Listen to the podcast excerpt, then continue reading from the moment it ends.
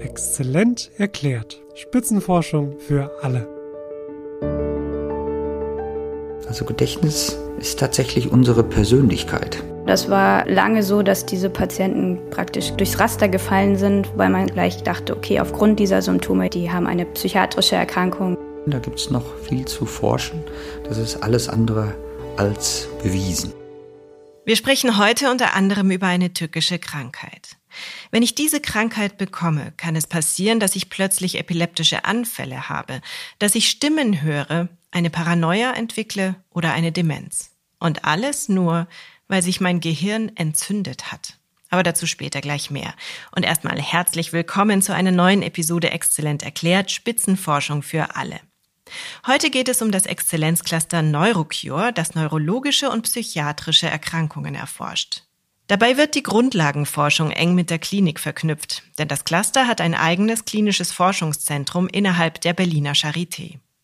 Zu der eingangs erwähnten rätselhaften Krankheit kommen wir noch, aber erstmal möchte ich mit dem Sprecher des Clusters, Professor Dietmar Schmitz, über unser Gehirn und vor allem Gedächtnis sprechen. Denn ein Hauptziel seiner Forschung ist es zu entschlüsseln, wie einzelne Zellen oder kleine Netzwerke in unserem Gehirn ein Gedächtnis erschaffen, dieses langfristig halten und Erinnerungen immer wieder abrufen. Wenn man sich Gedächtnis so klar macht, klingt das für manche vielleicht so ein bisschen ja fast langweilig. Man denkt, ja, man speichert irgendwas, als würde man vorm Computer sitzen. Nur wenn man ein bisschen so in sich selber so nachfühlt, dann merkt man eigentlich, dass Gedächtnis viel, viel mehr ist. Also Gedächtnis ist tatsächlich unsere Persönlichkeit. Das merkt man häufig, wenn man so abends seinen Freunden sich trifft oder Familie. Man berichtet vom Tag oder wenn man mal Familientreffen oder Freundestreffen.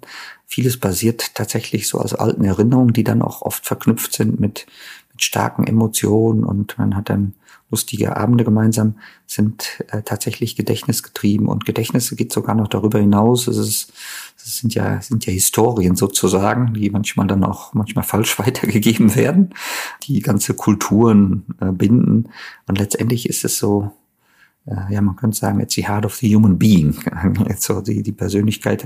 Interessanterweise wusste man lange Zeit überhaupt nicht, wie unser Gehirn eigentlich funktioniert. Der grobe Aufbau wurde erst vor 100 Jahren skizziert. Es war bis dato dann immer noch nicht klar, ist das Gehirn so aufgebaut, dass es ein riesiges, großes Synzytium darstellt, wo alles mit allem verbunden ist, oder gibt es einzelne Einheiten, wie zum Beispiel eine einzelne Nervenzelle, die dann irgendwie miteinander kommunizieren müssen. Das konnte eigentlich dann erst entschlüsselt werden, nachdem man die Methode der Elektronenmikroskopie entwickelt hatte und konnte dann sehen, dass es so ganz kleine, winzige Spalten äh, zwischen den Nervenzellen existierten, der sogenannte synaptische Spalt. Das ist dann mehr so im Nanometerbereich, 10 hoch minus 9, also ganz klein, konnte man nicht mit Lichtmikroskopie auflösen. Und da wusste man, hm, es sind doch einzelne Einheiten, wie können die jetzt miteinander kommunizieren? Da hat man dann auch intensiv dazu gearbeitet und hat dann gefunden, naja, das funktioniert über einen sogenannten elektrochemischen Prozess. Elektrische Signale werden zunächst erstmal chemisch umgewandelt, dann gibt es Überträgerstoffe, die dann an der nachgeschalteten Stelle andocken und die Information weitergeben. Können dann einzelne Zellen Gedächtnisinhalte produzieren, also Erinnerungen speichern, indem sie miteinander kommunizieren? Oder wie muss ich mir das vorstellen? Da gibt es zwei äh, Modelle, die gar nicht widersprüchlich sind, sondern komplementär. Das eine ist die sogenannte synaptische Plastizität-Memory-Hypothese. Man hatte dann gesehen, dass diese Stärke der Verbindung nicht konstant ist, also statisch, sondern plastisch. Abhängig von den Stimuli waren die mal größer, mal kleiner und interessanterweise auch langfristig, also Minuten, Stunden, manchmal auch Tage, abhängig von der Stärke der Stimuli. Und wenn man diese Veränderungen in der Stärke der Nervenzellverbindungen stört, durch Medikamente zum Beispiel, greift man in das Erinnern ein? In dem Forschungsfeld haben viele und auch wir mitgearbeitet. Und tatsächlich, wenn man äh, diese Kaskaden versteht, molekular, zellulär, kann man da dort eingreifen, pharmakologisch oder genetisch, und sieht tatsächlich, dass dann Gedächtnis nicht mehr funktioniert. Das zweite Modell, das komplementär ist, ist das sogenannte diese systemische Gedächtniskonsolidierung. Da spielen in so Nervenzellverbünden Hochfrequenzoszillationen eine große Rolle, die Ripples getauft worden. Dazu forschen wir auch sehr intensiv. Wir versuchen herauszufinden, wie entstehen diese Ripples eigentlich, über welche Mechanismen und sind sie in der Tat wichtig für Gedächtnis. Können Sie kurz diese, diese Ripples erklären, was das ist? Also das klingt wie kleine Wellen, oder? Schwingungen? Ja, richtig, kleine Schwingungen im, im Potenzial, also Spannungswellen. Das sind so, so vier, fünf, sechs Wellen. Die haben eine ziemlich stabile Frequenz von circa 200 Hertz. Die findet man insbesondere, oder hat sie da zumindest erstmal entdeckt, in so einer Hirnregion, ist so Hippocampus getauft worden. Viele Jahre hat man sich dann nur mit dem Hippocampus beschäftigt oder vornehmlich. Aber jetzt ähm, andere Arbeitsgruppen international und auch wir untersuchen sehr intensiv, wo landen dann diese Ripples eigentlich, diese Wellen und was machen die? Und das sieht tatsächlich so aus, als seien diese Ripples sehr, sehr wichtig für die initiale Phase der Gedächtniskonsolidierung. Also so ein fast psychologisches Modell war immer, dass man während der Schlafphasen oder bestimmter Schlafphasen so Erinnerungen, die man im, oder Erfahrungen, die man im, im, Tag gesammelt hat, dann initial verfestigt und dann raus aus dem Hippocampus im Hirnmantel, also im Cortex, dann verfestigt und langfristig dort speichert. Aber das ist auch, muss man sagen, eine Hypothese, ein Modell, an dem intensiv gearbeitet wird. Und da scheinen diese Ripples ganz wichtig zu sein. Aber vieles muss ich auch an dieser Stelle ganz klar sagen, fehlt einfach noch bei diesen Modellen. Da gibt es noch viel zu forschen. Das ist alles andere als bewiesen. Früher dachte man zum Beispiel, dass es nur eine Hirnregion gibt. Heute weiß man, es gibt viele und die sind alle an unserem Gedächtnis beteiligt. Jetzt aber eine interessante Frage. Wenn ich mir etwas merke oder etwas erlebe, das sich in mein Gedächtnis einbrennt, gibt es dann die eine Zelle oder den einen bestimmten Bereich, wo diese Sache abgespeichert wird? Was ich ganz gerne mache, um das so zu verdeutlichen, ist so ein, ich sag mal, so ein Gedankenexperiment. Das finde ich immer spannend, um dann so, so große Lücken zu identifizieren. Sagen wir mal, wir beiden hätten jetzt so eh das identische äh, Gehirn. Wir sehen jetzt auch mal davon ab, dass es vielleicht äh, weiblich oder männlich sei. Wir haben das identische Gehirn, äh, gleiche Größe, gleiches Volumen, gleiche Verschachtelung. Wir haben auch die gleiche Anzahl an Nervenzellen. Und jetzt auch ganz wichtig, die sind auch gleich miteinander verschaltet und die Stärken zwischen diesen Nervenzellen ist auch überall identisch. Und jetzt machen wir mal folgendes Gedächtnisexperiment. Das wird jetzt so ein bisschen spooky. Wir würden jetzt einem Neuropathologen mein Gehirn entnehmen und würden es mal über Nacht so ein paar Stunden in den Gefrierschrank stecken. Die Idee dahinter ist, dass ich halt keine Erfahrung machen würde. Einfach mal alles anhalten. Keine Veränderung erlaubt. Das ist so die Idee dahinter. Aber Sie, Sie sind ganz lebendig und sie würden jetzt eine ganz, ganz tolle Erfahrung an dem Abend machen. Ich sag mal, so eine, so eine Sache, die man nie vergisst, so die, die Liebe des Lebens kennenlernen und man erinnert dann manchmal sogar noch, welchen Wein hat man da getrunken, wo war denn das eigentlich? Das ist ja auch so eine, so eine, so eine Geschichte, die, die zieht sich durchs ganze Leben. Wie habt ihr euch denn eigentlich kennengelernt? Ich sag mal, das ist für die meisten eine ziemlich starke Gedächtnisspur. So, und jetzt geht aber das Gedankenexperiment weiter. Jetzt kommt der große Hirnforscher und wer in der Lage, an ihrem Gehirn die Veränderung messen zu können. Sagen wir mal den nächsten Morgen. Und könnte nicht nur die Hirnregion finden oder die verschiedenen Hirnareale, die involviert waren, sondern die einzelnen Zellen und die Verbindung und die Stärken. Also wir könnten so ganz digital sogar aufschreiben, welche Veränderungen haben wo stattgefunden. So, jetzt darf ich mal wieder raus, beziehungsweise mein Gehirn aus dem Tiefkühlschrank wird mir wieder implantiert. Und wir würden jetzt diese Veränderungen von ihrem Gehirn, die stattgefunden haben, die vorher noch nicht da waren, wird man jetzt in mein Gehirn implementieren oder implantieren. Implementieren, implantieren, beides funktioniert da, glaube ich. Gleiche Hirnregion, gleiche Zellen, gleiche Stärken. So, jetzt wäre die Frage, wenn dieses Modell der synaptischen Plastizität stimmt, habe ich diese Gedächtnisspur ebenso, ohne die Erfahrung gemacht zu haben? Bin ich jetzt plötzlich auch verliebt? Kann man ein künstliches Gedächtnis auslösen. Zum Teil hat das jetzt schon stattgefunden, ja, zumindest im Tiermodell. Unglaublich, oder? Ja, es ist wie im Science-Fiction-Film, oder? Das ist ein bisschen wie, wie Science-Fiction, aber es ist aufregend und, und, und macht auch macht auch großen Spaß. Ja, und man, man hofft natürlich auch, ich weiß so, Anwendung denkt man natürlich immer an Krankheit, da sind wir sehr intensiv am, am Forschen diesbezüglich. Klassisches Alzheimer, aber auch andere Demenzen. Ich habe ja einen Kollegen, den möchte ich da besonders viel Kredit geben. Professor ähm, Harald Prüß, der hat solche ähm, Antikörper entdeckt, also Autoantikörper, sagt er dazu, die dann gegen solche Eiweiße, Proteine da interagieren. Interessanterweise oft so, so Eiweiße, Proteine, an denen wir in der Grundlage arbeiten. Und diese Antikörper lösen da Prozesse aus an diesen Proteinen und die führen dann auch zu Demenz. Wir haben nun gesehen, dass die Prozesse, die der Gedächtnisbildung zugrunde liegen, komplex und nicht ganz verstanden sind. Aber erst wenn unser Gehirn und unser Gedächtnis verstanden sind, können wir wahrscheinlich auch Krankheiten wie Alzheimer komplett verstehen. Denn da geht es ja um das Vergessen, also um das Gegenteil des Abspeicherns von Informationen.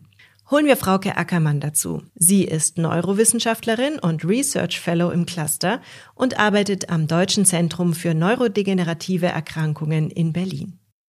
Mein Interesse gilt hauptsächlich erst einmal, wie Nervenzellen miteinander kommunizieren und dabei bin ich speziell daran interessiert, wie die Prozesse an der Synapse ablaufen und dort die Signalweiterleitung von einer Nervenzelle zur anderen vermitteln und was passiert, wenn diese Prozesse halt gestört werden und wie die dann zu Krankheiten führen können, hauptsächlich zu neurodegenerativen Erkrankungen. An Synapsen erinnere ich mich noch aus der Schulzeit. Darüber weiß man doch sicher mittlerweile eine Menge, oder? Um, ähm, ja, das stimmt. An der Synapse selber weiß man schon sehr viel. Das heißt, wie Botenstoffe ausgeschüttet werden von der einen, von der äh, sendenden Seite zu der empfangenen Seite.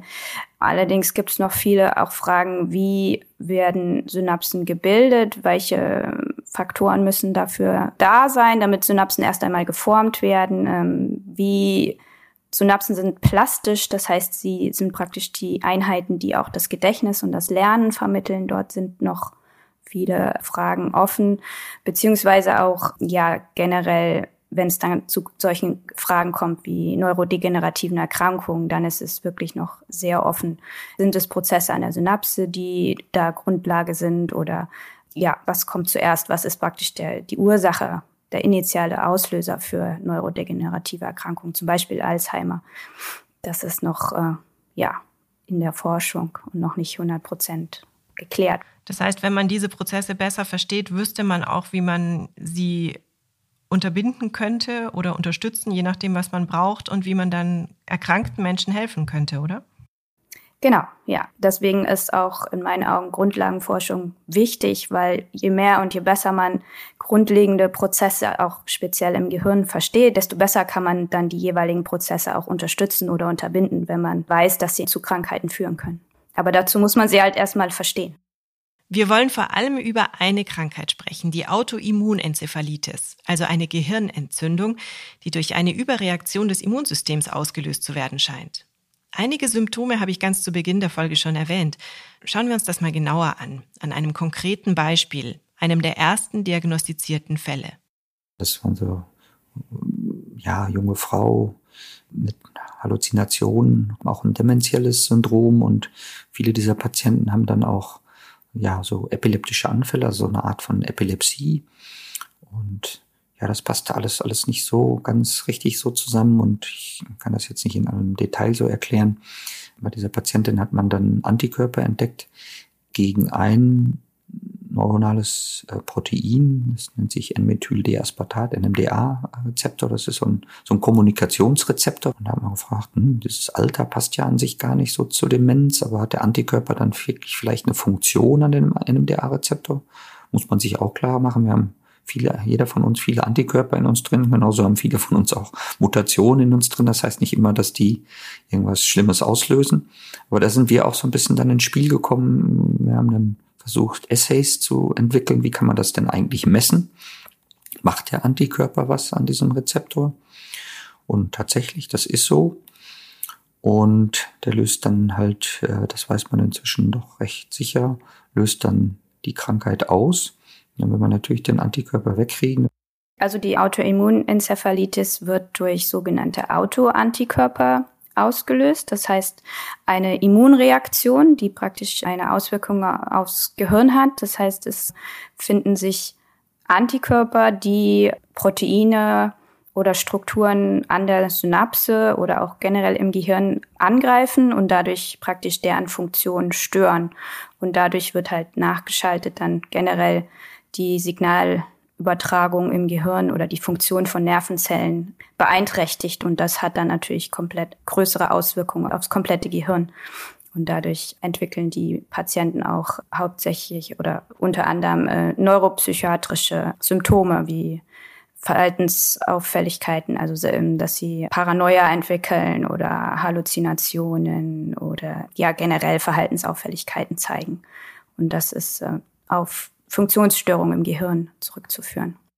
Das muss ich nochmal aufgreifen, denke ich. Antikörper kennen wir alle. Das sind die Zellen, die vom Körper gebildet werden als Waffe gegen bestimmte Eindringlinge. Wenn ich also beispielsweise eine Grippe durchgemacht habe, habe ich danach Antikörper im Blut gegen die Grippeviren. Das sorgt im Normalfall dazu, dass ich dann erstmal einige Zeit Ruhe habe vor der Grippe, weil mein Körper sie schnell erkennt und sich dann rechtzeitig zu wehren weiß. Es kann aber auch sein, dass die Antikörper mehr Schaden anrichten, als dass sie nutzen. Und das ist nun hier der Fall. Die Antikörper greifen Strukturen des Gehirns an und stören dadurch seine Funktion. Aber woher kommen diese Antikörper? Da gibt es interessante Beobachtungen, denn viele Patientinnen hatten vorher eine Krebserkrankung. Das Immunsystem hatte also schon damit zu tun gehabt, Krebszellen zu bekämpfen, weil die Frauen beispielsweise einen Tumor am Eierstock hatten. Um bei den ersten Patienten zu bleiben, da war das so, dass bei manchen der Antikörper im Ovar, im Eierstock produziert wurde. Und nachdem man dann diesen, diesen Art Tumor, der die Antikörper produzierte, entfernt hat, sind auch keine neuen mehr aufgetreten. Und es führte dann zu einer Verbesserung. Aber das sind wenige Einzelfälle. Es kann auch sein, dass Virusinfektionen oder generell Infektionen im Körper dazu führen, dass das Immunsystem falsch geleitet wird und praktisch dadurch eigene Proteine als fremd erkennt. Allerdings weiß man da nicht genau, wo die direkte Verbindung ist. Also man vermutet, zumindest hat man das für den Herpes simplex Virus, also viele auch NMDA-Enzephalitis-Patienten hatten eine Herpes simplex Infektion vorher und dort hat man gesehen, dass äh, manche Oberflächenproteine dieses Virus von der Struktur ähnlich aussehen wie dieser NMDA-Rezeptor. Und dass man da sozusagen von einem äh, Mimikry-Effekt vermutet, dass praktisch dadurch auch Antikörper praktisch, die ursprünglich gegen den Virus gebildet werden sollten, dann praktisch aufgrund dieser ähnlichen Struktur dann gegen ein neuronales Protein plötzlich gerichtet sind. Aber die exakte Ursache ist praktisch noch offen, also ist noch nicht ganz klar. Ich kann jetzt auch mal berichten von einem Kind, der hatte zunächst eine, äh, eine Herpes-Enzephalitis, also durch ein Virus dann ausgelöst. Da war zunächst erstmal kein Antikörper da. Dann war er irgendwann symptomfrei, nachdem er die Herpes-Enzephalitis oder Meningitis äh, durchstanden hat. Und, ähm, und dann äh, Wochen später hat man dann tatsächlich wieder Symptome bei dem Kind gesehen, diagnostiziert und dann war der Antikörper tatsächlich da. Was so ein bisschen die Idee ist, ja, wenn es aus irgendeiner Art und Weise zu einem Untergang von Nervenzellen kommen kann, das jetzt im Bauchnervensystem ist, im Rückenmark oder im zentralen Nervensystem im Allgemeinen, im Gehirn, und es wird sozusagen im Immunsystem irgendwie präsentiert, dann können solche Autoantikörper entstehen und könnten dann eventuell so Krankheiten auslösen. Aber auch da muss man sagen, fragt sich auch so ein bisschen, wie kommen die Antikörper dann eigentlich immer ins Gehirn? Muss da die Blut-Hirn-Schranke irgendwie offen sein sozusagen oder krank sein, dass, dass, dass überhaupt dann zu so einer Auslösung kommen kann. Also es ist ein, ein spannendes Feld, aber auch vieles äh, muss da noch erforscht werden. Das könnte also darauf hindeuten, dass diese Menschen erst eine Erkrankung haben, ob Krebs oder Herpes, gegen die der Körper kämpfen muss. Er bildet dann Antikörper und die verwechseln die ursprünglichen Krankheitserreger mit Strukturen, die so ähnlich aussehen, und greifen diese an und richten dadurch Schaden an. Ich stelle mir das jetzt gerade so im Einzelfall vor, wie schrecklich das ist, dass man erst eine Krebserkrankung hat, die sowieso schon ein Schock ist und danach dann noch eine Erkrankung, die dann vielleicht mit Psychosen oder ähnlichen Dingen, die auch ganz schrecklich sind, einhergeht. Also so dieser Doppelschlag äh, für die Patienten muss das ganz furchtbar sein. Ja, das ist sicherlich äh, sehr, sehr hart. Vor allem ähm, diese, diese Erkrankung ähm, schreitet schn relativ schnell fort, also zwischen Wochen bis Monaten. Aber ich meine, man weiß ja am Anfang selber gar nicht, was mit einem passiert. Und also das ist schon, denke ich, sehr hart für, für auch für die Patienten oder auch das Umfeld, genau, ja. Weil man ja nicht weiß, was los ist.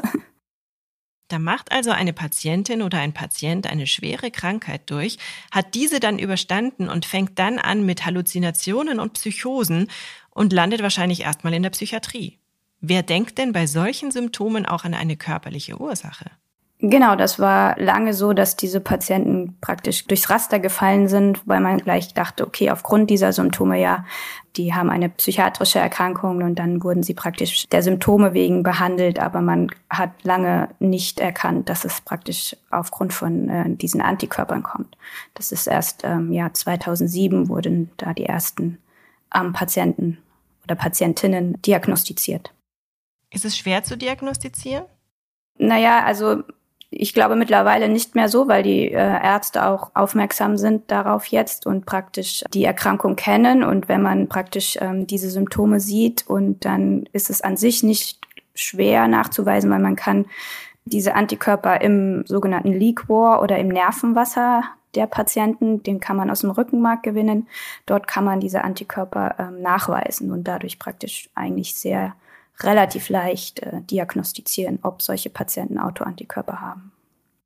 Wir können die Zahlen jetzt nicht äh, genau erfassen, zu sagen, wie viel von den Patienten, die Psychosen haben, haben jetzt den Antikörper. Also es gibt sogar manche Bereiche, wo dann in der, in der Psychiatrie ja bei, bei fast allen Patienten dann so eine Liquorpunktion gemacht wird und man versucht, diese Antikörper zu detektieren. Aber man muss natürlich auch sich so klar machen, das ist ja häufig dann Missverständnis, so Gemeinheit, muss natürlich einen Anfangsverdacht haben. Man kann jetzt nicht einfach diese Blut- oder Hirnwasserprobe irgendwo im Labor abgeben und sagen, jetzt mach mal, das sind ja, ja inzwischen ja viele Tausende von Parametern, die man abnehmen könnte. Viele sind sehr aufwendig und auch sehr kostspielig. Und man muss dann auch wissen, es müssen ja spezifische Verfahren auch entwickelt werden. Also zum Beispiel für diese NMDA-Rezeptor wurden ganz spezifische Analysetechniken erstmal entwickelt.